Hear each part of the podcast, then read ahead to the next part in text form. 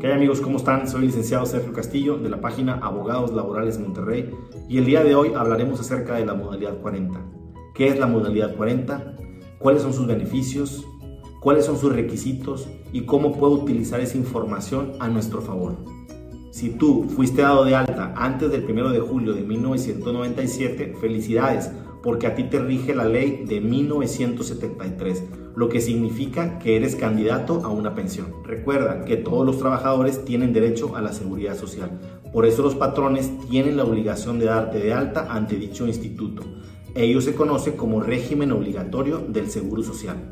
Bajo el esquema que acabamos de mencionar, los trabajadores tienen que tener por lo menos 500 semanas cotizadas para que puedan ser candidatos a su pensión, bajo la ley de 1973. Cabe hacer mención que un trabajador con más de 50 años que pierde su empleo es mucho más complicado seguir cotizando ante el Seguro Social. Por ello, al desconocer esa información tan importante, hay mucha gente que pierde sus pensiones del Seguro Social. Sin embargo, existe una salida legal para esa situación, que sería seguir cotizando voluntariamente ante el régimen obligatorio del Seguro Social, denominada modalidad 40. Recuerda que para determinar el monto de tu pensión existen dos factores fundamentales. Factor número uno, entre más semanas tengas cotizadas, mayor será tu pensión. Factor número dos será el promedio de los últimos 5 años laborados, es decir, las últimas 250 semanas de cotización que tengas en el seguro. Por ello, es muy importante que sepas que si un patrón te despide, debes de buscar la continuación voluntaria en el régimen obligatorio, es decir, la modalidad 40.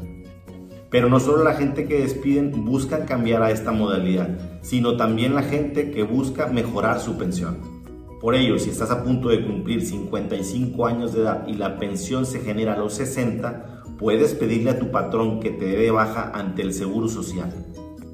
Esto con el afán de que tú mismo continúes voluntariamente con el régimen obligatorio, pagando tus aportaciones lo más alto posible para que el salario promedio crezca. Recuerda que el Seguro Social solamente te pide dos requisitos para acceder a esta modalidad. Requisito número uno es que no te encuentres cotizando con ningún patrón, es decir, que estés dado de baja.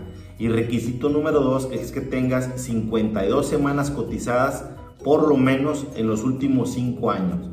De tal manera que si no las tienes tendrías que volver a trabajar nuevamente para algún patrón para poder así acceder a la modalidad 40.